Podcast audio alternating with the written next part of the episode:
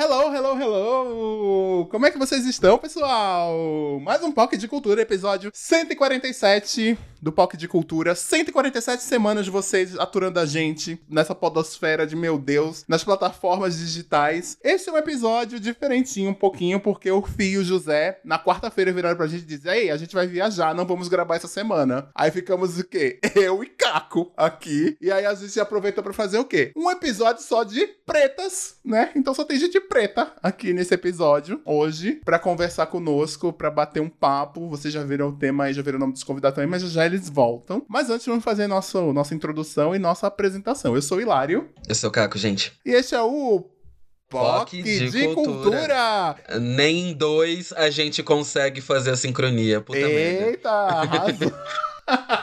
mas aqui foi sincronizado, mas enfim. Chama a vinheta, Jéssica!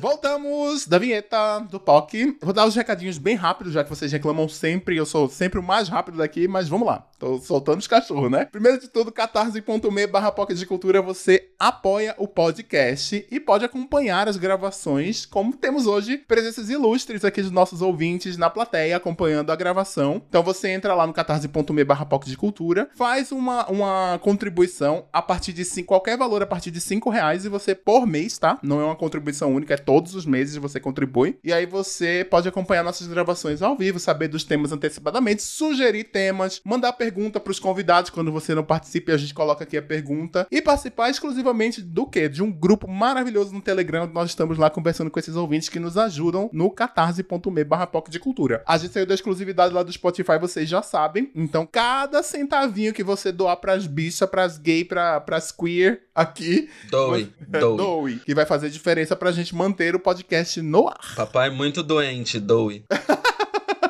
Se você não pode doar, a gente tem um grupo gratuito no Facebook para os nossos ouvintes, que é o PocVerso. Você entra nele pelo bit.ly barra PocVerso, bit, bit.ly barra PocVerso. Entra lá, você vai direto com seu perfil do Facebook e tem que responder a pergunta secreta, tá bom? Mas responde direito, gente. Vocês têm dado o gato lá, respondido errado, mas a gente aceita todo mundo. Mas responde a pergunta pra gente saber, tá? Siga o POC nas redes sociais, somos arroba POC de Cultura em todas elas. Estamos no Instagram, Facebook, Twitter e TikTok para vocês lá com os nossos conteúdos também nas redes sociais. Aproveita também segue o POC na sua plataforma de áudio preferida. Como vocês sabem, a gente voltou para todas as plataformas. Então se você está escutando no Spotify, aperta no botão seguir. Se você está escutando na Deezer, aperta no botão seguir. Se você está escutando no YouTube esse programa, que também nós temos um perfil lá no YouTube, assina o canal da gente, aperta a notificação no sininho para saber quando vai sair episódio novo. Episódios sai sempre às quartas-feiras, em algum horário. O certo é sair por volta do meio-dia, tá? Mas tem dia que atrasa, tem dia que vai mais cedo, então toda quarta, em algum horário, a gente tá nas plataformas digitais. Mas esses foram os recadinhos do dia e a gente então vamos pro tema direto. O nosso tema Bora. de hoje é afetividades pretas mais pegações absurdas. E nós temos dois convidados muito legais que a gente convidou aqui, que são o Ismael e a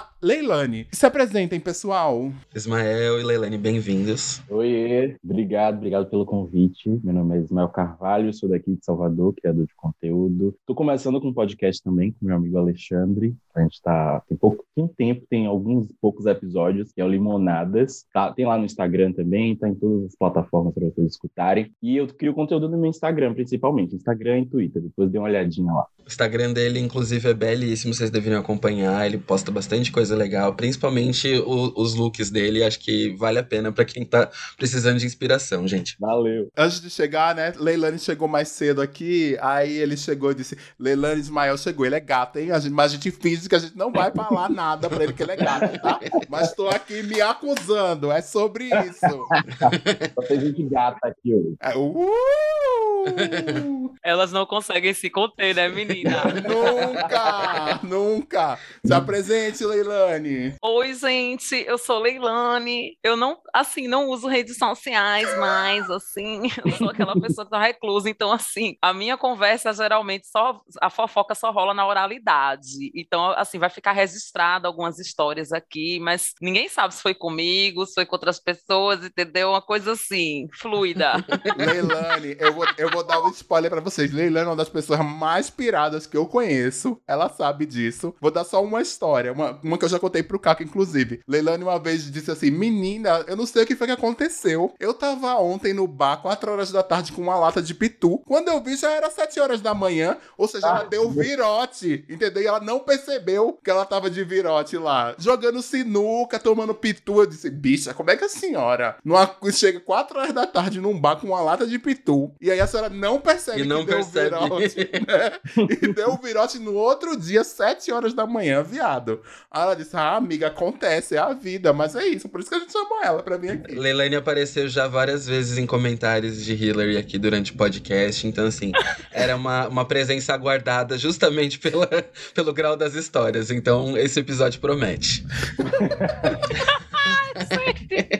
Mas, mas vamos, vamos lá, vamos começar, gente. Eu acho que falando um pouquinho da parte serinha do episódio, a gente sabe que a afetividade preta é um lance bem complicado e, e permeia diversas questões, principalmente quando a gente vai falar da interseccionalidade de cada um, né? Que cada um tem seus, seus meios, cada um tem suas visões de mundo, cada um passa por seus dilemas e traumas que acabam refletindo nisso. E trazendo esse papo aqui era justamente pra gente falar um pouco mais sobre como essa afetividade passa pela gente, como a gente entende o mundo através disso e quais foram as experiências que a gente teve, né? Então, por isso a gente trouxe pessoas que representam aqui uma pluralidade que vão ajudar a gente a contar essa história. Então, pra começar, eu queria saber de vocês, assim, né? Como vocês enxergam a afetividade hoje em dia? Ah, difícil, né, gente? É porque assim, depende do tipo de relação que você estabelece, né? Eu acho sempre, eu acho sempre meio complicado. A gente tá num momento que essa discussão da identidade, da afrodescendência, ela tá bem mais espraiada do que já foi, né? Então, inclusive a gente chegou no ápice que foi o Big Brother ter colocado isso na berlinda para várias fatias da população que nem, nem necessariamente discutiam isso, né? Mas assim, na vida pessoal é sempre aquela complicação, né? Quando você vai fazer uma pegação como pessoa negra, às vezes você se, você se vê numa posição de estar sendo objetificada e colocada naquela posição de ai, você é, é- é sempre a pessoa a ser dispensada, que serve só para pegação e para mais nada. E aí, quando você vai estabelecer um relacionamento, as pessoas te tratam de um jeito esquisito ou escroto mesmo. Eu, eu, eu acho assim, sempre uma, uma questão difícil de lidar, e a única forma que eu encontro, algumas formas que eu encontro de lidar é sempre assim, o apoio das colegas, né? Principalmente das colegas que passam pela mesma coisa, né? Os amigos, a nossa família escolhida, que são nossos amigos. E às vezes é assim, né? A gay tem que fazer uma terapia, a gay tem que fazer uma yoga, a gay tem que fazer um exercício de respiração, entendeu? Assistir Sex and the City pra mim funciona, tá? Eu sei que pra muita gente não funciona, mas todas as vezes pra mim funciona. Às vezes eu maratono mesmo, ou escolho um episódio X, entendeu? Mas cada um lida de uma forma, mas eu acho que se a gente se conversando consegue lidar melhor com, essa, com esse babado. Com certeza. E vocês, mãe? Pra mim, isso, esse lance da afetividade, no início, quando eu era. Você perguntou hoje em dia, né? Hoje em dia eu lido de uma forma mais tranquila, digamos. Mas durante muito tempo, assim, durante a maior parte da minha adolescência, início da vida adulta, era, foi um caos, assim. E primeiro você se sente, se sente que tem algum problema com você, né? Você acha que você realmente você é feio e todas as pessoas parecidas com você estão nesse mesmo, nesse mesmo são feias também, então é, tá tudo certo, pessoas negras serem preteridas, e é o normal e tá tudo bem. Eu achei isso durante muito tempo da minha vida. E aí quando você vai se abrindo para as questões raciais, você vai entendendo as, as- as questões raciais e como o racismo funciona dentro da nossa sociedade, você começa a abrir a mente e ver, não, peraí, o problema não está comigo, está com as outras pessoas. E aí você começa a se libertar, né? Eu falo sempre isso. Para mim, entender sobre, um negro entender, uma negra entender sobre pautas raciais é o maior ato de liberdade que a gente tem, assim, na nossa existência. Hoje em dia, eu lido muito parecido como Leilani falou aí, tipo, tento me abrir muito mais com os meus, estar muito mais perto dos meus, das pessoas que são parecidas comigo, me relacionar com pessoas parecidas comigo, que têm um entendimento é, racial, que, que dialoga com o meu também, porque é, tudo que foi feito durante muito tempo da minha vida causou muitas feridas dentro de mim. Então, hoje em dia eu não permito mais estar nesse lugar, sabe, de preterimento, de, de exclusão. Então, hoje em dia eu não, não, permito mais que isso aconteça comigo. Acontece, né, porque, tipo, a gente vive numa sociedade aí totalmente doente nesse sentido, mas minha parte eu tô tentando fazer para ter um equilíbrio, assim. É para manter, acho que para manter minimamente decente a gente precisa ter um entendimento próprio para não se permitir cair nessas armadilhas que a gente vê por aí, né? Mas elas acabam sendo até mesmo inevitáveis na maior parte do tempo. Mas é como é que a gente evita as armadilhas, então? Porque a gente, em boa parte dos casos, a gente mesmo se coloca nessas armadilhas, né? Então, Sim. como é que vocês. Quando, quando é que você percebe? Como é que você evita isso? Porque isso é uma coisa importante. É uma coisa de autoconhecimento também, porque às vezes a gente vai se colocando nas armadilhas inconscientemente. Mas se a Sim. gente tem o conhecimento próprio de tipo, putz, tô indo pro mesmo caminho de novo. Aí você dá uma volta para trás é foda, né? Como é que vocês fazem isso, então? Ó, oh, pra mim, eu me vi numa situação como essa, recentemente, inclusive, e eu comecei a perceber que, dado o momento, eu começo a ignorar aquilo que eu realmente quero e deixo passar e às vezes o, o, a vontade da pessoa passa por cima e eu vou deixando. É, eu comecei a ser mais incisivo sobre isso, de virar e falar, tipo, não, isso não tá do jeito que eu quero, eu vou virar e vou falar. Porque eu acho que se a gente se conforma e se, se aceita nesse papel de, tipo, ai, pode falar, pode fazer, não tá, né, não vou ligar, a gente acostuma mal. e acostumar mal acaba virando um, um rebuliço absurdo depois, porque, né, desacostumar uma pessoa que tá mal acostumada é pior ainda, porque aí você começa a perder dimensão de respeito, espaço e tudo mais. Então, assim, ser firme sobre o que eu gosto, deixo de gostar, se eu tô querendo, não tô querendo e tal, eu acho que passou a ser um ponto muito relevante, assim, para mim, muito forte para mim, justamente para não, não me ver, sabe, nessa de pulando em cima do, dos meus princípios, pulando em cima das coisas que eu gosto, porque para mim é uma coisa que eu preciso me controlar sempre, assim, toda vez, de olhar para as coisas que estão acontecendo para não, sabe, não me ver atropelando coisas que para mim são, tipo, primárias. E nem todo mundo entende, então, assim, assim, também eu busco ter uma linguagem muito direta, do tipo, direta, objetiva e sincera, assim, sabe? Ó, é isso que eu estou esperando. Seja lá o que for, mas eu deixo muito claro, é isso. Se você está disposto a isso, muito que bem. Se não está disposto a isso, não temos muito o que fazer, mas estamos aí, entendeu? Eu sinto parecido com o Caco, assim, no sentido que, assim, eu demorei muito tempo, eu, eu considero até que eu desperdicei parte da minha juventude, assim, né? Nossa, porque ninguém me ama, ninguém me quer, porque relacionamento é tão difícil. E a partir de um dado momento, como diria as bichas do Ceará, tá hora, eu comecei a perceber que eu precisava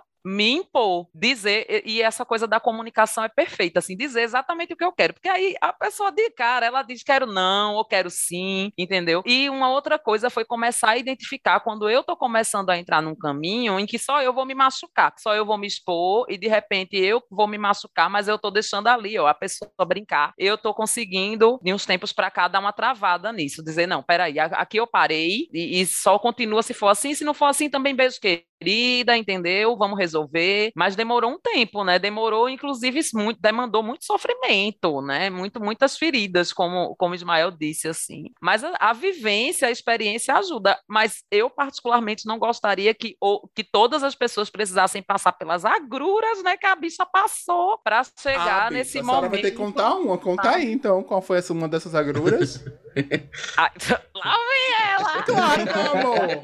Isso aqui é um podcast Ai, de entretenimento entretenimento. Mentira, não é só de entretenimento, não, mas é isso. Ai, bicha, exemplos. Um exemplo poderia ser uma única pessoa, mas foram várias que repetiram o comportamento. Por exemplo, você começa a ficar com a pessoa, faz aquela pegação maravilhosa, aí você diz, ai, vamos ver, né? Aí você começa a pegar, pegar, pegar, aí de repente começa a virar uma coisa fixa, né? Você tá ali há meses com a pessoa, aí de repente, assim, do nada, você percebe que você tá começando a se envolver, e quando você diz, vem cá, vamos conversar, aí o que, é que a pessoa faz? A pessoa corre, a pessoa some, entendeu? A pessoa lhe deixa no vácuo, ou a pessoa simplesmente diz: Não, então, vê só, é porque eu tô gostando de outra pessoa, mas você é muito maravilhosa. Comecei a namorar, comecei a namorar, não vai rolar, né? Tipo... Não, não, a teoria de uma amiga minha é a seguinte: é que todas as vezes que um cara fica com você, ele lhe recusa porque não é o momento dele, ou porque você é maravilhosa, mas ele não tá gostando de você. No caso da gente, né? As mulheres que pegam boy, que é um terror, da outra semana ele vai aparecer de mão dada com a cocota. Cocota no sentido assim, né? Pra gente aqui aquela, a menininha branca, né, padrão, fofa, muito legal. Não estou dizendo que é uma pessoa legal, não, é uma questão do estereótipo que a pessoa aparece depois, logo, imediatamente depois de ela ter acabado emocionalmente com você e dito, então, você é maravilhosa, mas não, hoje não, Faro. Mas depois a senhora vai contar histórias de mulheres também, que a senhora é bi, então a senhora... Inclusive, estamos na semana da visibilidade bissexual. Verdade. É. Exato. Então, isso é uma, uma boa. Depois a senhora conta uma história de alguma mulher que eu sei que a senhora tem também. Mas, Ismael, como é que você foge? Isso aí que o Leilani falou é, é, é, regra, né? A questão é essa. Muitas, muitas pessoas acham que quando a gente conta esses relatos, é algo assim, não, mas acontece comigo que sou branco também às vezes e tal. Não, calma. Na nossa vida isso é regra. Na sua acontece de vez em quando. Entre os seus acontece de vez em quando. Pra gente é o que tem sempre, é o que tá posto. Então, eu acho que, assim, é, a gente foi, fomos todos criados numa sociedade racista, né? Então, a gente termina internalizando muitas dessas coisas, né? Eu, no dia que eu descobri que o racismo existia, que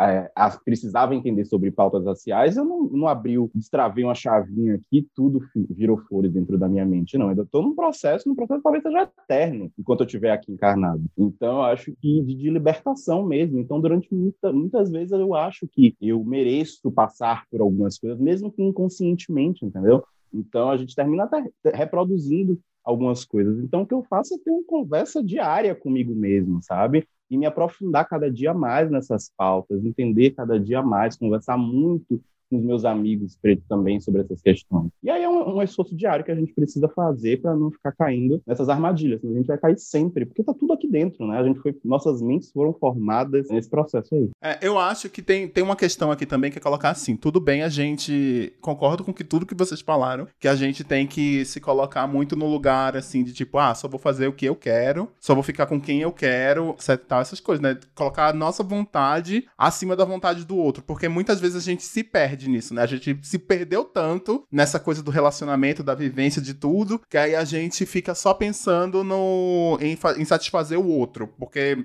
a gente não se reconhece e a gente só quer satisfazer o outro. Mas isso é uma coisa que tenho prestado muita atenção, principalmente nesses relacionamentos de relacionamentos ou, ou pegações ou coisas que aconteçam de aplicativo de relacionamento, por exemplo, Tinder, Grindr, etc e tal. A pessoa coloca uma lista enorme. Brá, tem que ser da daquele jeito, exatamente daquela lista, e ninguém é perfeito para você assim, gente. Para você se relacionar com os outros, a não ser que seja uma fast foda sem nenhum tipo de, de interesse de continuar depois, etc e tal, que acontece também, se, se não for isso, e olha lá que fast fodas tem regras também, tem gente que coloca um monte de regra para ter uma fast foda, Eu, enfim, aí é da questão da pessoa. Mas se não for isso, é impossível você achar uma pessoa que te complete 100%, então você tem que ter também noção para você não ficar se sabotando tá? Porque a autossabotagem é uma coisa que, meu amor, principalmente entre. É, eu vejo isso muito entre nós, assim, que somos pretos, etc e tal. A autossabotagem também acontece, porque a gente vive, como o Ismael tava falando, a gente. Até a gente entender que a gente vive numa sociedade racista e a gente ser impactado pelo racismo de alguma forma, porque é impossível. Todo preto, em algum momento, vai, vai ser impactado pelo racismo no Brasil, em qualquer lugar do mundo, em algum momento. É impossível. Pode ser ao, a, na tenra idade ou pode ser como idoso mas você vai sofrer, você vai ser impactado pelo racismo. Seja aqui no Brasil, seja fora do Brasil, seja em qualquer lugar, porque o mundo, a, a sociedade que a gente vive, ela é racista, né? Tirando pouquíssimas localidades do mundo, etc e tal. Então, a gente tem que tomar cuidado com isso aí, pra gente não colocar essa autossabotagem, a gente colocar tanto empecilho, tanto empecilho, tanto empecilho, e aí a gente tá não ficando com ninguém, entendeu? Ou então a gente normaliza também que, ah, eu não sou para isso. Tem um amigo, é, um amigo em comum meu de Leilani, por exemplo, que ele tem 38 anos, 39 anos. Leilani sabe quem é. Ela sabe, ela começou a rir aqui, ninguém tá vendo, ela sabe quem é. E ele virou outro dia pra mim e disse: Eu nunca namorei, eu acho que eu nunca vou namorar. E aí eu disse: Mas, bicha, por que a senhora acha isso? Aí eu disse: Ah, porque eu acho que eu não fui feito para isso. Aí eu não quis continuar o assunto. Inclusive, ele vai escutar e ele vai me chamar para fazer essa conversa de novo e a gente pode até entrar no, no, no outro parâmetro. Mas ele ficou falando: Ah, acho que eu não nasci pra isso. Eu disse: Você não nasceu ou você foi colocado num ponto? que acha que não merece isso, entendeu? Porque as pessoas, às vezes, a gente pelo menos comigo, isso já aconteceu milhões de vezes, tá? As pessoas querem vir aqui pra minha casa, por exemplo, ou eu chamo elas pra minha casa, vem pro meu espaço, a gente transa, a gente faz tudo, a gente fica assistindo filme, a gente assiste série, a gente conversa pra caramba, troca ideia, etc e tal. Mas aí no outro dia, se eu digo assim, ah, vamos jantar, a pessoa não quer ir, por exemplo, entendeu? Então ela, ela, ela diz assim, ah, não, não sei o que, lá, lá, lá, lá, lá. É, o Caco até tava falando comigo esse outro dia e disse assim, bicho, eu acho que é porque a senhora também só sai com branco, né? É uma senhora tem uma, uma coisa de só sair com branco. Aí eu disse, não, viado, não é isso não, porque isso já aconteceu com alguns pretos também, mas é aquilo, né? Acontece com a gente esse preterimento, né, Leilani? Fecha os dentes, Leilani, tá rindo o quê da minha cara?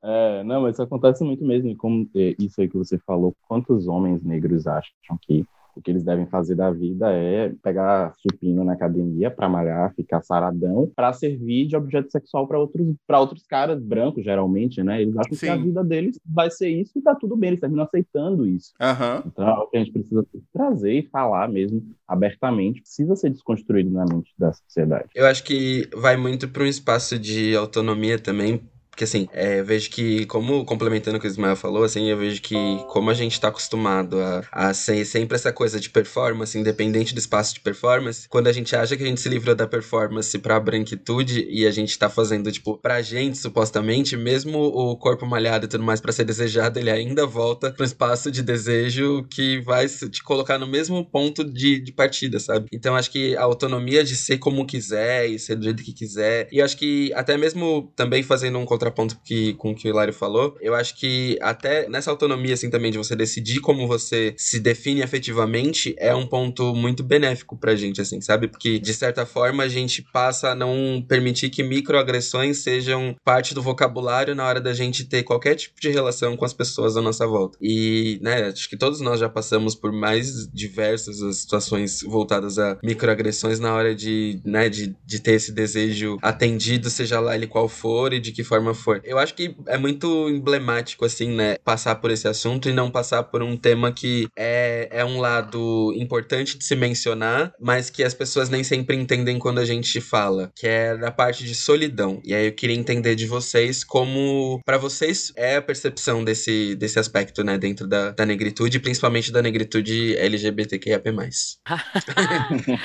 não, eu vou começar porque acenaram para mim, tá?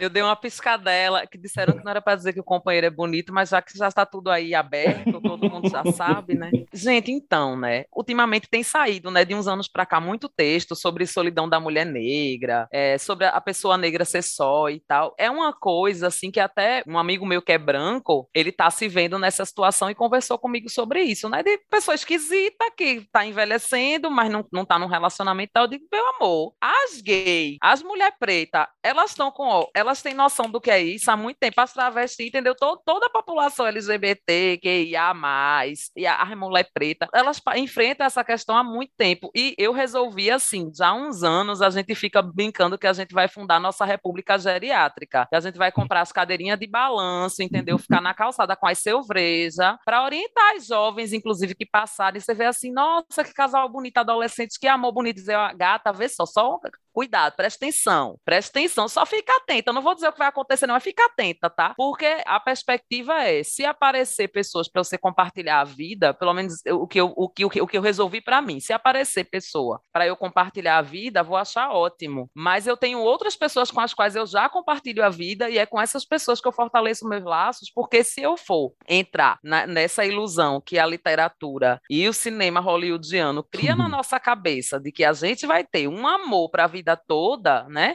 a gente vai entender que a gente não vai ter. Porque o que o sistema diz para a gente é: olha, você não tem direito. Ele diz que a gente não tem direito a muita coisa, mas como o tópico aqui é relacionamento também, né? E essa afetividade, a gente, a gente chega a uma conclusão que tá bom, estão dizendo aí que eu não tenho direito. Então a gente se trabalha para estar tá aberto para isso, mas eu entendo que não é uma questão que eu posso ter como fundamental na minha vida, porque senão ela é endoida, né? Porque vai sempre bater nessas barreiras que são estruturais do racismo mesmo e do, do que é negado mesmo para a população LGBT de, de, Eu tenho que dizer sempre todas as letras, né, gente? Desculpa, mas assim.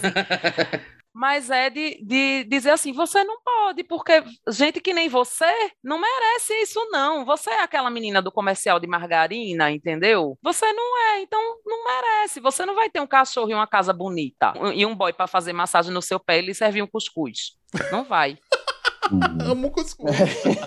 eu, não, é muito isso, né? Tipo assim, isso foi posto lá desde o do período da escravização, pós-abolição, de que a gente só servia mesmo para trabalhos braçais e para reprodução, e que essa é a nossa única serventia. E isso foi sendo trazido ao longo da história de várias formas, reforçado na TV. A gente nunca estava fazendo pares ali na TV para a sociedade ver, inspirando outras pessoas. Então, tudo isso chegou aqui onde a gente está hoje em dia, mas a gente também vem fazendo é, um caminho inverso, né? A gente vem cada dia mais entendendo que o caminho é sim um reencontro com a nossa origem, com os nossos, e isso é muito libertador, né? Então, Acho que para mim o caminho é esse, a gente cada dia mais é afrocentrar em vários sentidos, não só em relação com o seu parceiro, a pessoa que você quer casar, né? Até porque casamento é algo tão, né? Então, então, eu acho que eu acho que é isso, a gente se afrocentrar em todos os sentidos, sabe? Descolonizar mesmo essa mente que prega tudo isso aí, porque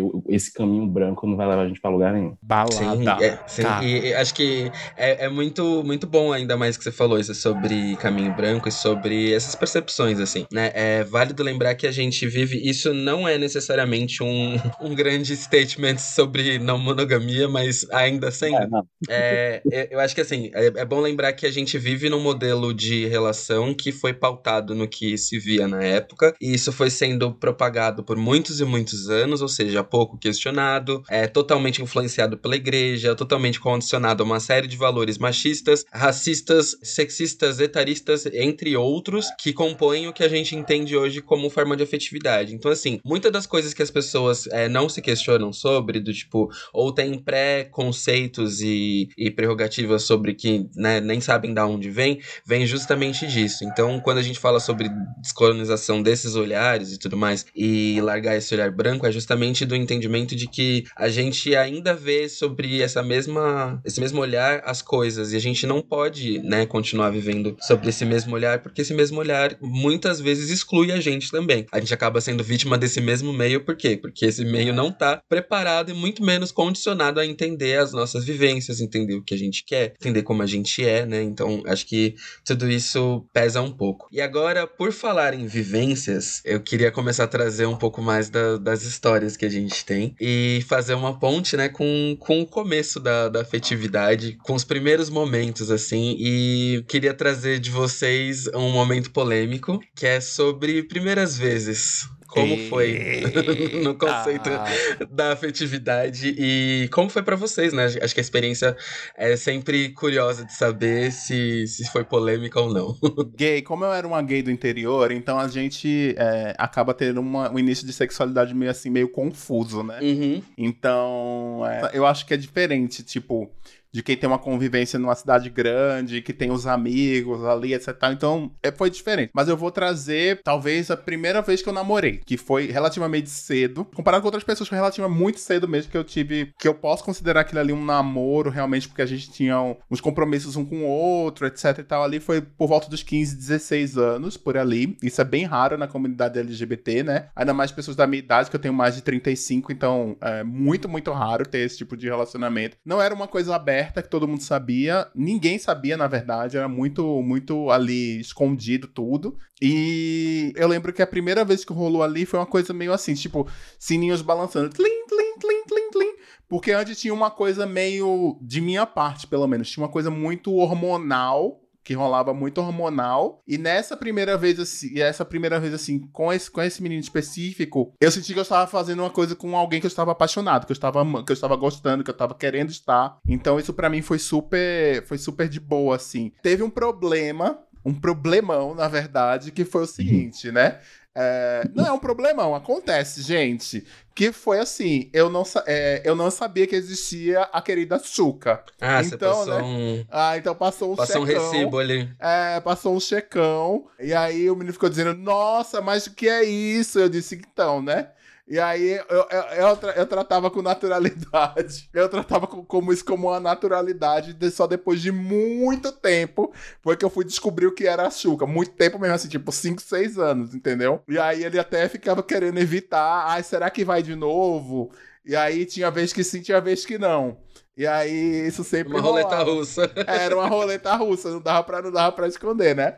Mas foi isso. Minha, essa minha primeira vez aí rolou isso, e mas depois ficou de boa. Teve outros problemas depois, mas eu não vou trazer o contexto aqui da história toda, porque tem umas pessoas nessa época que escutam, e eu não sei se vai ser de bom tom eu tirar a pessoa do, do armário, assim, sabe? Pra ela. Então é melhor ficar na minha. Estou na minha, mas aconteceu isso aí comigo. E vocês? Leilane, pode contar. Leilane tá aqui gargalhando. Quero saber a história dela. Pode falar, dona Leilane. É isso aí. E eu quero que a senhora, a senhora vai contar uma história com homem e uma história com mulher. Porque a senhora vai, a senhora vai me pagar. É isso aí. Tô aqui pra isso. Então, de primeiras vezes, assim, primeira, se for assim, a primeira vez que eu transei, Hum. foi chique, porque assim, por, por incrível que pareça, eu achava que, eh, primeiro que eu queria me livrar daquilo, né? Eu só não transei antes na minha vida, porque minha família é muito repressora. Ah. Mas, se assim não fosse, eu teria até transado antes. Hum. Porque vontade não me faltava. Mas como eu era nerd no colégio, tinha essa coisa de, além de tudo, ser nerd, então ninguém queria me comer, né? Mas quando, quando, quando eu, eu cheguei na graduação, entendeu? Aí eu tive um namorado de graduação e tal, e minha, minha primeira vez foi com ele. Então foi, foi super chique, na verdade. Foi super Eita, tranquilo. teve candelabro, teve velas. Foi essa linha, foi uma linha bem romancinho, foi fofo. Assim, teve uma outra, outra questão antes, assim, mas assim, Qual foi a questão? que não foi tão romance. É porque assim, tem a prata, o ouro, o cobre e o bronze, né? A, a parte assim, a parte traseira, eu resolvi um pouco antes, entendeu? Mas assim, e foi ótimo também. Não, não foi tão, não, não foi tantas velas. Mas a senhora, fe- a senhora fez anos dourados e deu, e deu o cu pra não perder a virgindade? Foi isso? Não, era porque por, por causa da ocasião. A, a Ah. oportunidade, a oportunidade foi mais, ela me me destinou esse, esse presente, Tá. entendeu? A oportunidade foi para isso. Aí, porque eu sempre soube que dar a buceta ia ser um processo complicado, porque a parte de dar a buceta dói, entendeu? Tem aquele processo de encaixe, é sempre muito chato. É bom você fazer num lugar confortável. Essas histórias de eu dei no carro é muito difícil. Assim, por uma questão física, anatômica mesmo, é difícil para a primeira vez ser no carro, entendeu? Ser num lugar desconfortável. Então a minha foi assim, foi uma linha romancinho num lugar confortável, foi bem legal, assim. Agora, né? E, e, inclusive foi uma relação muito chique, né? É. Mas eu não, eu não tenho uma história traumática de primeira vez, não, assim, né? O meu primeiro namoradinho de colégio foi meio traumático, porque assim, ele me, ele me dispensou por telefone. Hum. Mas em termos da parte sexual, nem foi tão traumático o começo. O que foi ruim foi o depois, né? Quando você descobre que o resto do mundo é uma merda. Ô, amiga. e sua primeira vez com uma mulher? Então, o que é que foi esquisito pra mim? Até então eu só tinha ficado com homens, né? E aí a primeira vez que eu fiquei com a menina, eu, não- eu não sabia muito bem assim a, a forma correta de proceder, né? Porque por mais que você tenha uma buceta, você não sabe necessariamente usar o, o- o equipamento da outra pessoa com essa destreza que você usa o seu próprio, né? Então demandou um pouco de tato, aprendizado, né? Aí eu, eu considero que para outra pessoa foi mais ou menos. Para mim foi uma experiência ótima, mas para outra pessoa deve ter sido mais ou menos, gente- Mas gente- depois eu melhorei. A gente sempre tende a achar que a gente é o ator, a atriz pornô, assim, né? E na verdade a gente tá sendo bem mediano, né? Gente, até uma coisa que não queiram ser os atores e atrizes pornôs, porque aquelas cenas, elas são coreografadas, inclusive, entendeu? Nos filmes. Então, é, são, às vezes são horas e horas pra, pra pegar a câmera certa, a luz certa. Não fique dando tapa na bunda das pessoas, assim, a tortinha direita, se elas não deixaram. Essas coisas, sabe? É meio, é meio, é meio difícil. Acho difícil, não queira. Eu sei que é foda, porque hoje em dia a gente tem vários ouvintes mais jovens também, e eu sei que, como tem acesso muito fácil a esse tipo de conteúdo e tal, então a gente aprende com esse conteúdo, mas não precisa você fazer, não. Descubra o seu jeito de fazer sexo, que eu acho que vai ser muito melhor do que copiar uma coisa que tá num filme, por exemplo, sabe? Mas, Ismael, fale, pra, fale so- sobre sua primeira vez. Se não quiser se expor muito, não precisa também, não, tá? Não, não tem, não tem muito segredo na história, não. Eu. Rapaz, a primeira vez foi com uma pessoa bem aleatória, não foi com ninguém especial, não foi com namorado, não foi nada disso. Foi um cara. A gente se conheceu no ponto de ônibus. Eu, tipo, eu, eu tinha, sei lá, uns 17 anos por aí. A gente se conheceu no ponto de ônibus. Tava voltando da casa de uma amiga minha, indo pra casa de minha avó. E aí eu já tava, tipo assim, meu Deus, preciso fazer isso. já tava, já, tipo, louco. A gente E às aí- vezes fica, a gente fica muito nessa, né? Tipo, eu preciso. Muito, Sim, Preciso. sim. Eu preciso. errado, né? E tipo, enfim, continua. É. E a pressão também das pessoas. Sim. Mas enfim, né? E aí, o... aí a gente se conheceu. Eu, ele, ele, era, ele é bem mais velho do que eu. Hum. E aí a gente. Ele meio que me olhou assim. E, tipo, eu pouco tinha sido flertado na vida. Aham. Naquele momento ali. Tipo, eu acho que foi, sei lá, uma das primeiras vezes que um cara, um outro cara, flertou comigo na vida. E aí eu falei, meu Deus do céu, ele, era, ele nem é tão bonito assim, nem era tão bonito na época também. Mas eu disse, pronto, é ele porque foi, olhou pra mim. e eu acho que a gente tem muito isso também, né? De, de cair em qualquer cilada por ser tão preterido. né? Aham. E aí, aí pronto, aí, tipo, a gente- a gente não ficou nesse dia, né? Obviamente, eu peguei pra casa de minha avó, então a gente trocou telefone e tal. E aí, uma outra, isso era perto da minha escola, onde eu estudava. Aí outra vez eu saí da escola, fui lá na casa dele, e aí rolou tudo. Infelizmente, eu também não sabia que precisava Fazer a chuva. Fazer a chuca, né? É, a gente não fazia ideia. Mas no outro dia eu soube. No outro dia, não demorei cinco anos, não. Eu voto, é, eu voto pra isso ser matéria obrigatória, gente, sabe? Por favor. Né? por Porque favor. é- E eu fiquei, aí depois, quando eu, quando eu soube, né, eu disse, precisa fazer a chuca. Como é que faz? Foi um rolê. Meu Deus, como é que faz isso? Onde é que tem esses instrumentos? Porque quando você bota na internet, tem um monte de loucura, né, pra fazer Sim. chuca. Sim, é. Naquela época tinha um monte de loucura, quando eu tinha 17, 18 anos. E aí, mas depois eu descobri direitinho e tá tudo bem. Bom, é, acho que lembrando. Eu tava tentando lembrar exatamente, porque assim, é, eu, eu acho que a minha ela não foi exatamente uma coisa só, ela foi meio diluída em partes, assim, de Elaine tá momentos aqui, gente. aconteceram assim. Ela, ela tá, ela tá cascando o bico. É, o sorriso dela tá daqui. Foi uma narrativa seriada. Mas eu, eu lembro da. Eu lembro que assim, no- na minha escola tinha meio que uns jogos internos, né? Esses jogos internos era meio que uma competição por cores que dividiam a escola inteira, e aí todo mundo tinha meio que um. um- Era meio que um, uma semana assim, off da escola que você podia participar dos jogos ou não. E aí eu tinha um menino que. da minha turma que a gente já se envolvia já, mas era tipo, o básico do básico, assim. A gente só, tipo, é, uma uma punhetinha aqui, ali, coisa assim, nada demais. E aí passou um tempo, nesse dia a gente começou, tipo, que nem gateato, assim. A gente se perseguiu a escola o dia inteiro, o dia inteiro, o dia inteiro. E aí era aquela coisa de, tipo, parava e aí se encontrava rapidinho, aí se pegava um pouco, aí se largava, e aí ficou nessa de, de correr o dia inteiro. Aí ele só virou pra mim uma hora, assim, muito cheio de suspense dele, não, vamos lá pra casa. Aí eu, né, ho- ho- hoje tem, hoje vai. Hoje vai acontecer. Aí a gente passou no mercado, não sei como até hoje isso aconteceu, mas a gente passou no mercado, comprou cerveja, venderam pra gente. Aí a gente tava de uniforme, mas tudo bem. E aí a gente foi pra casa dele. No que a gente foi pra casa dele, e aí foi toda aquela coisa, sabe? Do tipo, foi muito. Foi muito é, filme norte-americano nesse sentido, sabe? De duas pessoas sem nenhuma experiência, mas querendo muito fazer isso. Aí a gente, a gente se pegou a tarde inteira, tipo, a tarde inteira, a tarde inteira, assim, foi, foi razoavelmente bom. Eu tentei dar, mas achei que não ia ser o melhor momento, aí, tipo, meio que deixou quieto. E aí eu lembro de voltar, né? Traumas de, de mente não esclarecida de pequeno, eu voltei cuspindo o caminho inteiro na, no chão da rua, porque eu tinha ficado traumatizado de chupar pinto. Hoje em dia. Hoje em Hoje dia. em dia. Hoje em dia faz que nem aquela menina da. é, chega a manteiga derrete, né? Chega a manteiga derrete. Né? Chega, quase chega a manteiga derrete, né? Mas é, mas é muito, é muito ridículo quando você, quando você tá no, no primeiro momento, assim, que você não sabe exatamente o que você vai fazer, que você fica meio do tipo, será que eu tô fazendo isso certo? Será, Aham. será que isso tá interessante? E aí eu lembro que ah, toda hora eu ficava, tipo, fazendo ele conferindo, né? Tipo, olhando pra cima pra ver se tava indo tudo certo, pra depender da, da reação dele. E aí eu, eu lembro que foi por um bom tempo ele falou que, nossa, não, se fazia muito bem e tal. E até mesmo quando ele tava namorando uma mina, que ele namorava uma mina ao mesmo tempo que ele me pegava esse tempo todo, aí ele falava que eu fazia muito melhor do que ela. Então era uma satisfação pessoal. Uma Nossa, pergunta? que horror. Eu, eu, eu não sou, sou o hoster, mas posso fazer uma pergunta pra vocês? Pode, Pode. claro. A gente, por sermos negros, assim, vocês se cobram mais nessa parte sexual, na performance? Hoje em dia, talvez não, né, por conta do esclarecimento que vocês têm, mas durante uma boa parte da vida de vocês, vocês se cobraram mais, assim, porra. Durante uma Horrores. parte, horrores. Durante uma parte da Horrores. minha vida, horrores. Eu achava que tinha que ser o melhor, tinha que ser sempre o que, o que, o que gozava mais, que dava mais prazer.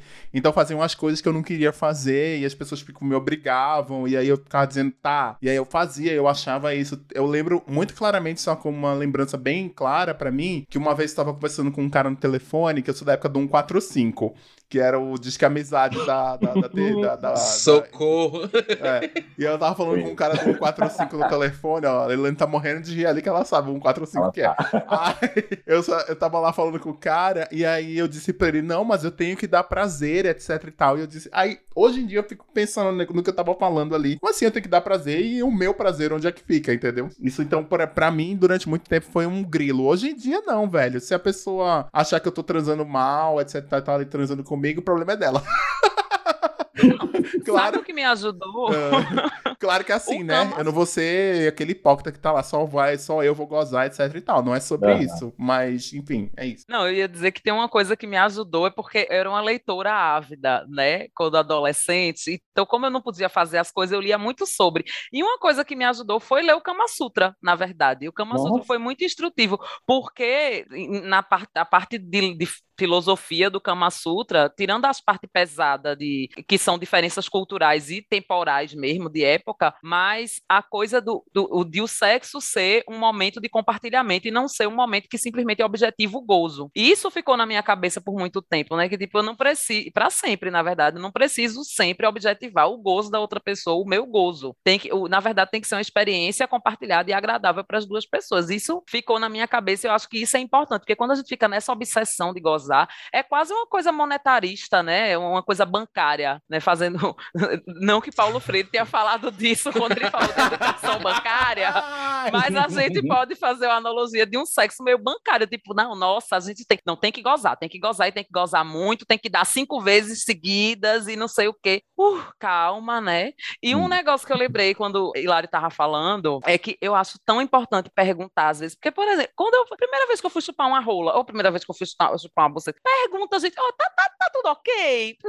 Né? Assim, pra, porque não tem forma melhor de aprender do que alguém lhe dizer também como é que tá se sentindo e você aprender a sentir o outro, porque, né, se gente, exatamente, se a gente for ficar olhando só para filme, a gente não aprende nada. É, respondendo, eu. É, para mim, acho que assim, o ponto mais foda dessa, desse lance de performance é a expectativa de sempre ser ativo, né? Porque é colocado na cabeça que você tem que ser ativo, você tem que ser ativo comedor, você tem que comer bem, e o pau não pode baixar nunca, aí você tem que saber como come, tem que comer direito logo da primeira, e tem que ser o cara que mais vai dar prazer, vai mais vai fazer gozar. Isso para mim foi um lance que me massacrou muito por muito tempo, porque era uma expectativa que eu muitas vezes não me sentia seguro pra, pela performance performance. E aí eu achava que eu não estava necessariamente preparado para aproveitar o sexo porque eu não sabia performar como era necessário. Custou para desconstruir isso, assim. Passei por um bom tempo de um relacionamento Gwynny também, é que me fez entender a perspectiva do sexo de uma forma muito diferente. Mas foi um bom tempo, assim, de desconstrução, de entender que, não, eu não preciso ser isso assim, eu não preciso ser isso o tempo todo, eu não preciso gostar necessariamente só disso, sabe? Eu posso ser muito mais diverso e plural na cama e estar tá com pessoas que entendam isso também. Que eu acho que muitas vezes a gente acha que, né, é, tem que procurar esses parceiros que querem a gente desse, desse, desse jeito, sabe? E até mesmo a expectativa, assim, também de quebrar a expectativa das pessoas, do tipo, ah, vários caras vinham transar e esperavam, sabe, ah, britadeira e falar, não, velho, não é essa a minha pegada, eu não faço desse jeito, não é assim. Se você estiver disposto a fazer isso longe do que você entende do que é o sexo com uma pessoa preta, tudo bem. Senão a gente para por aqui, sabe? E custou muito, porque militei muito em cima, já falei, mandei muita gente tomar no cu e tal, mas assim, chega uma hora que você só fala, não, ó, não é minha pegada, boa sorte. Eu ia até complementar uma coisa de, de Leilani que ela falou, de perguntar. Tinha uma pessoa que eu fazia, durante uma época que eu fazia sexo recorrente com ela, ele chegava para mim e falava assim, cuidado com o dente. Isso sempre, sempre ficou marcado em mim, assim. Então hoje, não coloco o dente, nunca, né? Pensa que é um picolé, então eu tava lá. Então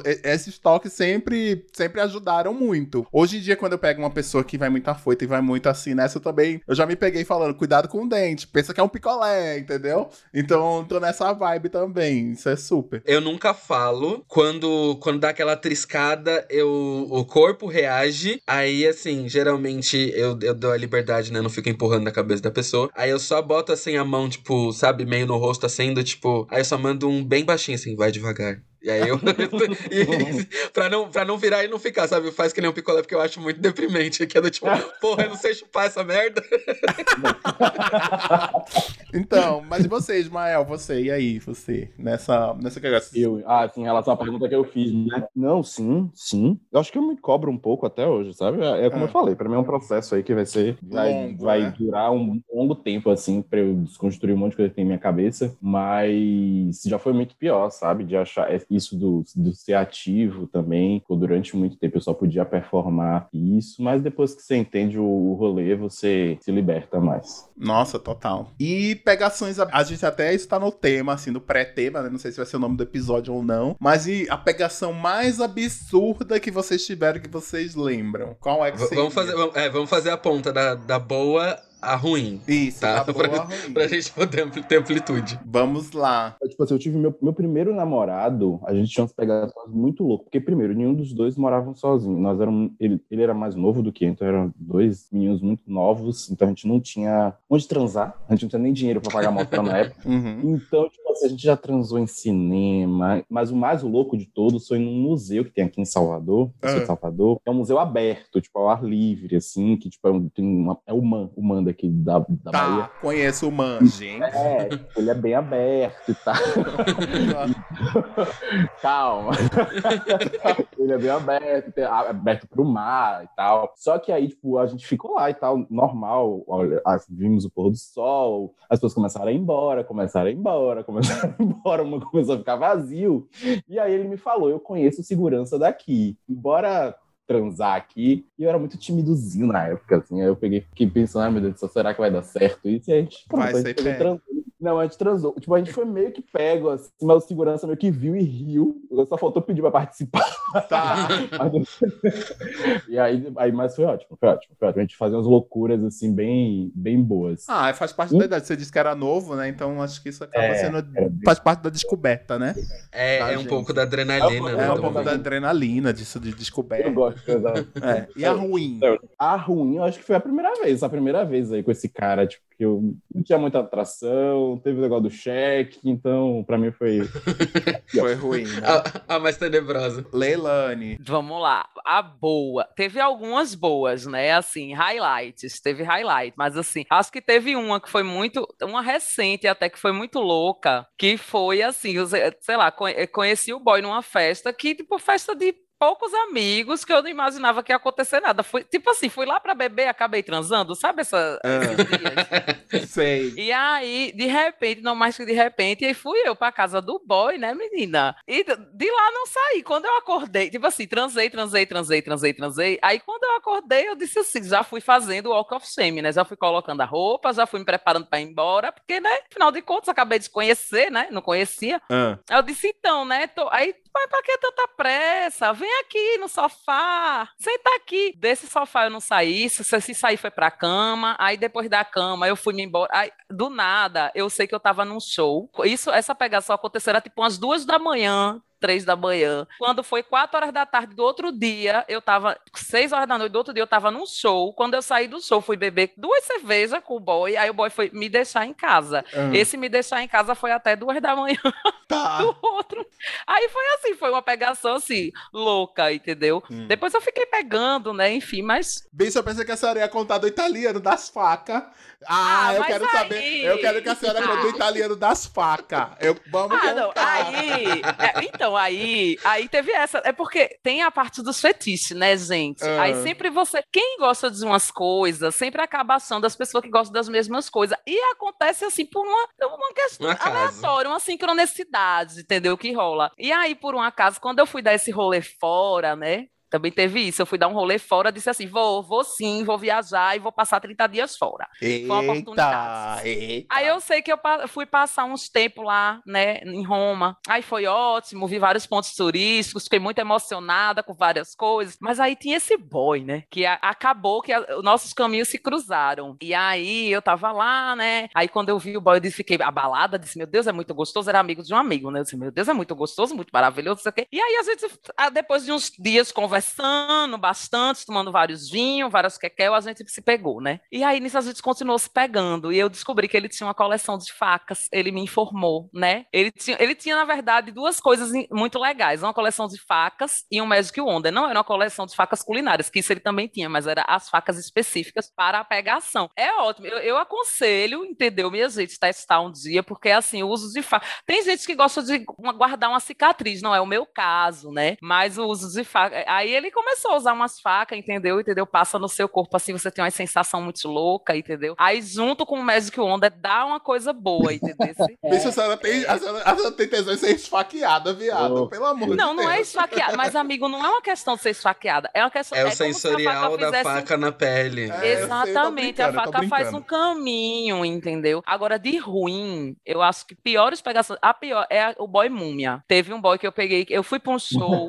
aí no show, aí fui pro Cais, Santa Rita, pra beber, pra esperar o ônibus. Cais Santa Rita é um ponto em Recife, no centro do Recife, que tem todos os ônibus que vão pra todos os cantos, param nesse lugar. E é perto do Recife Antigo, e ali todo, todos os lugares. Isso. No centrão da cidade. Uhum. E aí eu saí do show, eu e uma amiga, né? A gente saiu desse show e tinha dois boys que estavam saindo desse mesmo show e foram andando pro cais. Nunca fui andando pro cais, sentou para beber, porque já era tradição. Esperar o ônibus, você vai esperar uma hora, duas horas, você vai sentar e bebe. Na, lá tem bar, a gente sentou e bebeu. No fim das contas, acabou que eu fui com o boy para casa, né? Menina, o boy não se movia na hora de fazer. O boy não, o boy ficou parado. E, e ali, e ele ficou, ele parecia uma, era, era, era de fato a, a sensação de você trepar com uma múmia. Imagina você abrir um, ou se, abre um sarcófago, entendeu? Só que aí tem uma múmia com a roladura. Que nem aquelas, aqueles artesanatos que vendem no mercado. Que você abre o caixão e tem uma rola que sobe. Era igual.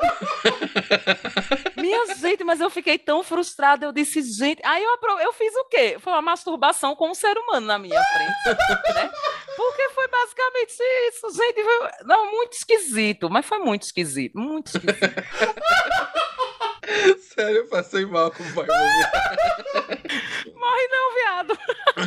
Olha, a minha melhor. Tem algumas boas também, então. Mas eu vou lembrar dessa que foi um. Eu era relativo. Eu tinha uns 18, 19 anos, 20. Se a minha mãe estiver escutando esse programa, meu Deus do céu, não sei pra que eu fico falando essas coisas. A minha mãe é ouvinte. Mas é isso aí. Eu falava, eu saía de casa assim, eu dizia, vou ali. E aí nisso eu ia pra longe, assim. Eu já cheguei nesse voo ali, já fui pra. Tipo, eu morava em Recife, eu fui bater em João Pessoa numa rave, fiquei lá dois dias, talvez. Já aconteceu comigo, entendeu? mas, Morta. Mas nisso, nesse voo ali, foi encontrar com um boy, o boy era bem mais velho. Ele chegou para mim e disse assim: Ah, eu tenho 32, mas quando eu encontrei com ele, ele tinha, na verdade, tinha uns 40 e pouco. Mas assim, não, não deixei de, de pegar ele, muito pelo contrário, tava ali hormônios naquela fase de loucura, né? Ebulição. E aí fui encontrar com ele, fui pra casa dele e tal. E eu lembro que eu estava transando com ele e eu. Teve uma hora que tava tão bom que eu lembro que eu estava me sentindo fora do meu corpo. Foi uma coisa assim transcendental, entendeu? Eu tava me sentindo flutuando e eu não tinha usado nada, eu não tinha feito nada, eu só estava transando com o cara. E tava assim, eu tava flutuando, realmente. Realmente tava com tesão na flor da pele, assim. Foi incrível, foi inacreditável. Acho que é porque eu transava com muita gente inexperiente, que não tinha tanta experiência, que achava fazer só o tipo de coisa. Aí chega com uma pessoa que sabe exatamente como é que tem que fazer, o que é que tem que fazer, né? E aí você fica naquela, putz, velho, então é assim, né? E aí foi um blow your mind, my mind, assim, explodiu tudo. E a pior, nossa, já tiveram tantas ruins, mas teve uma recente do cara que beijava mal, o Caco sabe quem é, do cara que beijava mal. E aí ele beijava meio. Ele começou a me beijar, ele lambeu a minha cara inteira. É, é aquele, é aquele mesmo que eu também fiquei? É esse mesmo. Lambeu Ainda bem que eu não transei com esse cara. Lambeu a minha cara inteira. E aí, na hora de transar, meu Deus, foi uma coisa tão assim que eu tava. A gente tava lá transando, ele, ele ficava com a língua na minha orelha, no meu ouvido, e ficava aquele barulho assim. É. Na, na minha orelha, no meu ouvido. E eu ficava, gente, o que é isso? Pelo amor de Deus! sabe? E, é e eu querendo que acabar, acabar logo, acabar logo, acabar logo, sabe? Você pensando em outras que eu pensando, eu pensando, sei lá, na Britney dançando essas coisas. Na novela. É. E depois que, no outro dia, ele ainda mandou uma mensagem: ai, a gente podia sair de novo amanhã, né? Aí eu disse: não, não vai rolar, não. E aí eu fiquei meio nessa, nessa coisa, mas teve. Então, assim, e era uma pessoa que meio que imitava. É, e meio que imitava filmes, assim, pornô, sabe? Queria fazer umas coisas meio imitando filme pornô. E eu Horroroso. dizia, é, acho que não vai rolar desse jeito, sabe? Vamos, vamos ficar no básico. Eu prefiro fazer um básico bem feito do que fazer estripulia, né? Tem gente que quer, não, vamos, vamos fazer todas as posições do Kama Sutra. Gente, pelo amor de Deus, se você não tem elasticidade pra fazer posição do Kama Sutra, não faça. Porque você vai ter Nem uma tenta. cãibra no meio do. Você vai ter uma cãibra no meio do sexo, sua perna vai doer, depois você vai ficar cheio de, de marca. Enfim, não faça. Faça o bem feito. Fique no papai e mamãe, papai e papai, mamãe e mamãe. Fica aí na sua, fazendo a coisa bem feitinha. E aí vai dar tudo certo, sabe? Você vai continuar fazendo sempre. Pelo menos eu sou dessa, dessa política, tá? Sim, é horroroso. E, e dessa pessoa em questão é um beijo horroroso. Horroroso. Isso, é quase uma regra isso, É, Ismael. eu tenho um problema assim, que é eu tenho paciência e eu pago pra ver. E aí toda vez que eu pago pra ver, eu sempre me decepciono nesse nível, entendeu? E, enfim, foi isso. Já te falei, já te É. falei, bicha. É, Bom, ó, eu tenho eu- algumas experiências aí pra dividir. Da, da boa, tem uma que, assim, é meio marcante, porque esse amigo do trabalho, a gente começou uma primeira vez numa festa do trabalho se pegando. E aí a gente se pegou e foi muito bom, mas é aquela coisa do tipo, não, vamos fazer isso direito. E aí a gente foi numa segunda vez, essa segunda vez também, numa, foi numa segunda festa do trabalho. Foi do tipo, não, pelo amor de Deus, a gente precisa dar vazão a isso direito. E aí quando a gente realmente foi transar, que já era uma coisa que a gente tava sendo uma antecipação muito grande, já uma vontade muito grande, foi um lance de, tipo, começar a, a transar, assim, na, tipo, na sala dele. Aí a gente foi pra cozinha, aí a gente foi pro banheiro, a gente transou no banheiro, a gente transou no quarto, no quarto a gente foi pra sala, terminou na sala, e aí ele ainda pediu pra ficar, mas eu não podia ficar. mas foi, nossa, foi, tipo, foi uma das melhores, assim, foi muito, muito, muito, muito bom. Eu guardo, assim, na memória pra sempre. Aí tem uma recente que foi. Eu, eu gosto de coisas muito intensas, né? Eu gosto de coisas de, de capítulos, assim, numa, numa intensidade. E aí essa última foi que eu marquei um encontro do Tinder, né? E falei assim, ah, vamos se conhecer e tal. E aí eu marquei de, tipo, ah, vamos, vamos pegar um quarto de hotel, vamos se conhecer e ver no que que dá. E aí a gente ficou junto, né? Tipo, é, se conheceu, se pegou, transou, jantou, transou, transou, dormiu junto, acordou, transou, tomou café da manhã, transou. Aí foi meio que isso assim até umas 9 horas da manhã, mas é, não deu bom o date depois, que deu, deu ruim. E a, a mais pesada, assim, de, de boa, mas mais pesada, foi uma vez com o meu ex que a gente pegou um outro casal e foi no meio de uma balada, assim, e foi, foi bem intensa. Essa eu não posso dar detalhes porque ela foi bem not safe for work, assim, bastante. É, mas foi, foi muito intenso, assim, foi como o Hilário falou. Nessa experiência, assim, eu meio que saí do meu corpo, assim, foi um negócio meio tipo, caralho, nem sabia que isso era possível. E de experiência ruim foi um cara que ele era realmente, assim, ele era o lance mais performático do mundo de filme pornô. Ele não tinha o menor tato pra fazer as coisas. E ele era do tipo de amante egoísta. Então, assim, é, durante todo o processo da transa, ele não sabia socializar, ele não sabia atender as necessidades. Ele atendia as dele e atendia as dele que nem filme. E aí, o pior, ele ficava falando que nem filme, tipo, Oh yeah, oh yeah, oh yeah. não, aí assim, você tá, você tá de boa, do tipo, você tá de boa tentando curtir a situação que já tá ruim, aí vem o cara, tá curtindo sua putinha. E tipo, que isso, brother? Nossa, é, é, assim, isso, isso pra mim já é, já, já é bizarro já, quando a pessoa já vai tentar forçar gemido. Forçar gemido em inglês ou coisa assim. Eu já acho que é do tipo, o que, que você tá fazendo, meu querido? Volta Quem é pra você, trás. né? Quem é você, meu amor? Para com essa, né? Aliás, eu, eu sou muito adepto, assim, do tipo, deixa seu corpo reagir. De preferência, assim, sabe? Não, não, não tenta forçar, não controla. Até se possível, não fala. Só se for pra perguntar se tá bom. Mas assim, não, não, não extrapola o direito de ser feliz, sabe? Não, não, fica nessa. Porque senão sempre vem umas merda. Aí você fica tipo, o que, que você tá falando, cara? É porque. Gente, é porque eu acho que tem coisas que dependem do feeling, né? Tem- eu, eu, por exemplo, gosto de escutar uma baixaria, mas assim, a pessoa tem que entender o que, é que a outra pessoa. gosta. Não dá pra você sair jogando como se fosse uma fórmula pronta a pegação. Isso, Tem, nossa, gente. Vocês já, fo- gente, vocês já foram pra casa de swing? já. Casa É, já. Nossa, casa swing é muito, eu acho muito fracasso, porque tem um povo que quer mostrar que transa bem. E quando Sim. a pessoa quer. É a pior fase. A pior fase. Geralmente aqueles casal que estão querendo apimentar, eles querem mostrar pra todo mundo que eles transam muito bem pra ver se alguém se junta na pegação. É uma coisa assim, as pessoas têm que aprender a se conectar com o corpo delas Vira quase a Cirque transa du e se Soleil. conectar com o outro. É, O Circo de Soleil! A conta do ortopedista ninguém quer pagar depois, né? Mas é, é, é, é porque eu, eu, vi, eu vi isso num contexto que, né, era, eram só homens ali. E, e virou um contexto que, assim, era tão um lance performático preso na coisa do parecer, o ator pornô e tudo mais, que era até engraçado, assim, sabe? De, de tipo, mecânico e de como era, era, era, esquisito, assim. E aí, não sei, depois ficou um balé meio esquisito dos, dos três meio que se forçando a interagir e tal, e, e querendo aparecer para todo mundo que tava em volta, e foi engraçado, assim.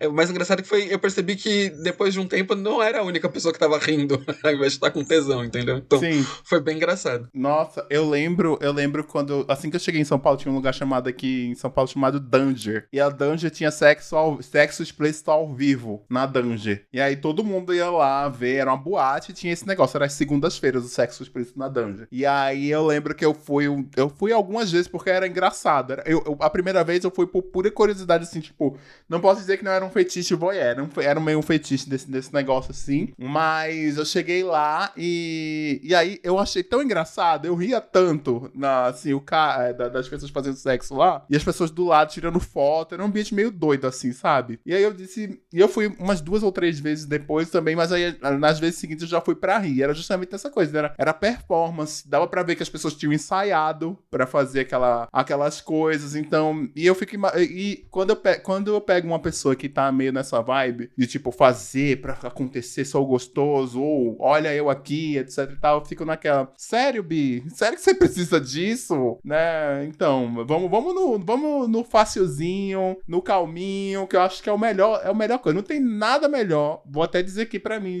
para vocês já, para mim, assim. Não tem nada melhor do que, por exemplo, para mim, eu adoro sexo matinal, por exemplo. Acordar, aí eu tô lá, a pessoa tá do lado, a gente começa a conversar, aí surge, aí surge o tesão, pode surgir o tesão, pode, pode não surgir, aí você tá conversando, aí rola aquilo, e aí você vai bem devagarzinho, no slow motion, conversando com a pessoa ali, lá, lá, lá, lá, lá e rola bom, entendeu? Muito melhor do que chegar da balada e ter que necessariamente transar, muito melhor do que ter que transar depois de um data especial, tipo, ah, hoje é dia dos namorados, preciso transar. Não necessariamente precisa transar, entendeu? Então, tipo, eu acho que é por aí. Então, vamos no, no fácil, no comum, no gostosinho, que eu acho que vai dar bom para todo mundo, entendeu? Sem ter esse peso, essa cobrança de tem que ser incrível, né? Não tem que ser incrível, tem que ser legal, tem que ser bom. Incrível é bônus, entendeu? Na vida. Eu, pelo menos, levo dessa forma, né? Para todos sempre. É, para mim varia muito, assim. Eu acho que qualquer experiência tem potencial para ser especial em qualquer horário. Uhum. Depende muito da pessoa e do que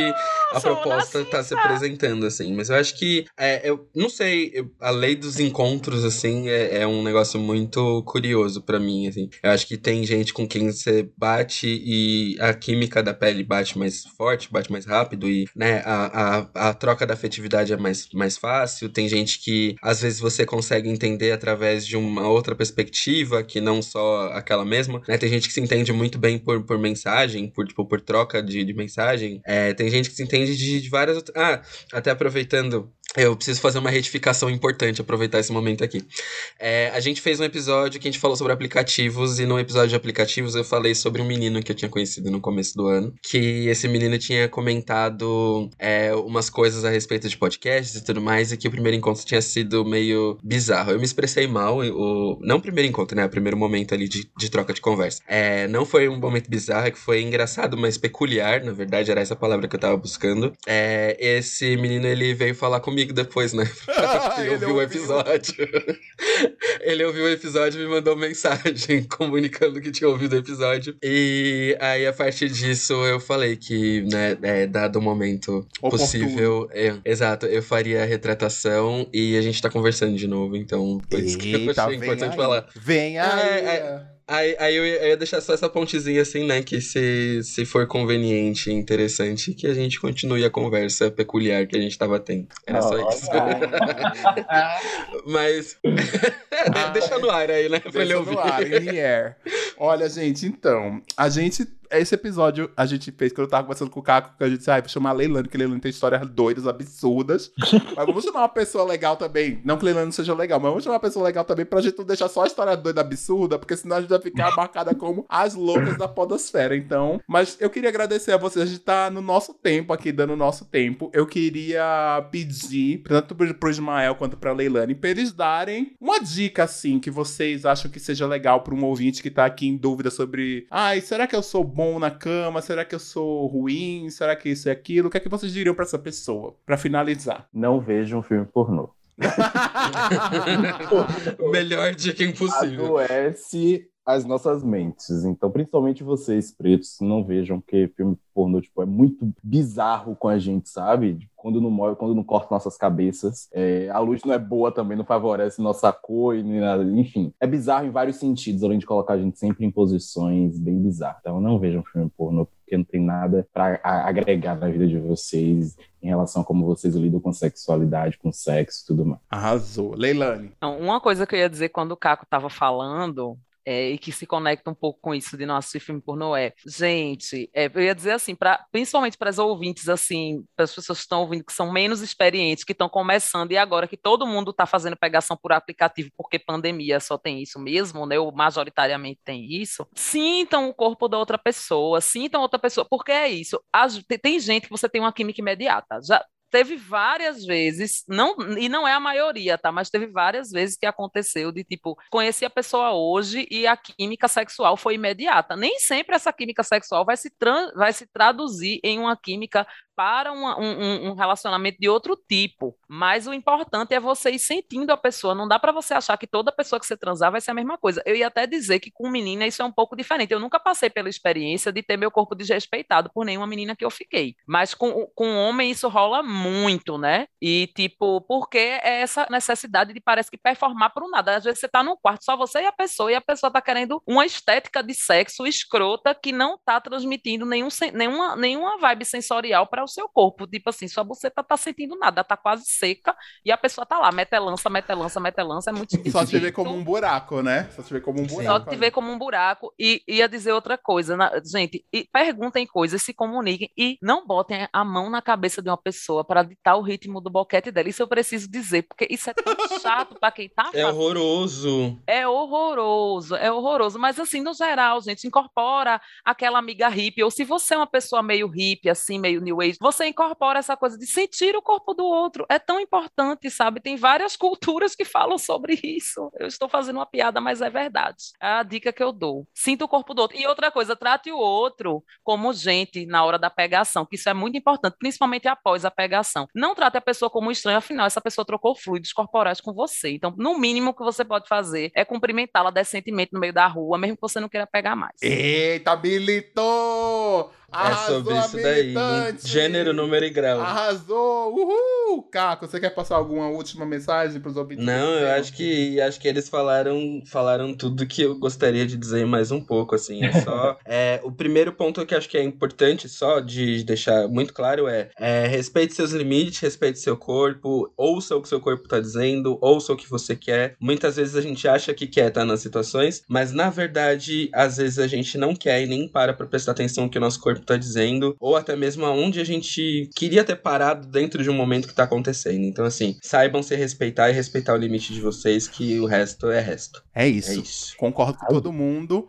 Ouvintes, o programa termina aqui essa semana. Ah, termina aqui. Agradeço demais, tanto o Ismael quanto Leilani. É, pedir pra, é, pra, por vocês terem se disposto a vir aqui gravar com a gente esse programa. Mais uma vez, se você escuta o POC de Cultura, aperte o botão seguir nas plataformas, principalmente principalmente nas demais plataformas além do Spotify, no, na Amazon Music, Deezer, YouTube. Como a gente voltou agora, então a gente tem que recomeçar nosso público do zero nessas plataformas. Então, muito importante você também avaliar o podcast na Apple Podcast. Se você tá ouvindo na Apple, avalie aí com cinco estrelas. Diz que é um podcast incrível que a gente vai ser distribuído para mais gente, tá? Ismael, Leilani, dê seu serviço se vocês têm. Leilani não tem rede social, é, é, é completamente asocial. Mas Ismael. Foi uma transmissão, é, foi, foi um, foi um momento lá. Além, ela não existe, ela é um robô. aqui. Mas, Ismael, dê seu serviço das redes sociais aí, pra onde as pessoas te encontram. Ó, no meu Instagram é Ismael Carvalho SS, meu Twitter é Carvalho Ismael S. E tem o Instagram do podcast que eu fiz agora com o Alexandre, que é Limonadas Pod, P-O-D. Quero ir lá, hein? Tem espaço para convidar se você quer ir lá. Convida a gente. Claro, inclusive você tá montando pauta aí dessa semana, vamos colocar você. Isso é maravilhoso. Mas, gente, obrigado. Leila, sem rede social, fale de você, o que é que você quer, um recado final, sei lá. Eu tenho um Twitter morto, que é data do, dos primórdios, que é arroba Leilane, mas eu não interajo muito por lá. Mas é, o recado que eu dou é esse, gente, se respeitem, porque no fim das contas a gente está falando aqui de pegação e de, e, de, e de, afetividade de pessoas negras especificamente, né? E é, o importante é a gente aprender a se respeitar, tanto o nosso corpo nessa interação que pode ser imediata do sexo casual, quanto nos relacionamentos. O, o foco é a gente tentar se respeitar, porque também não entre na linha que você vai ser perfeita, porque é como o Ismael disse, não, não, não liga um botão e de repente tudo na sua vida muda. Não é filme, é um processo que pode ser que dure sua vida toda, mas a tentativa é essa, né? De se respeitar respeitar nesses dois processos que às vezes se coadunam, né? Arrasou. Então, até semana que vem, pessoal. Até semana que vem. Tchau! Gente. Beijo, beijo. beijo. Até semana que vem.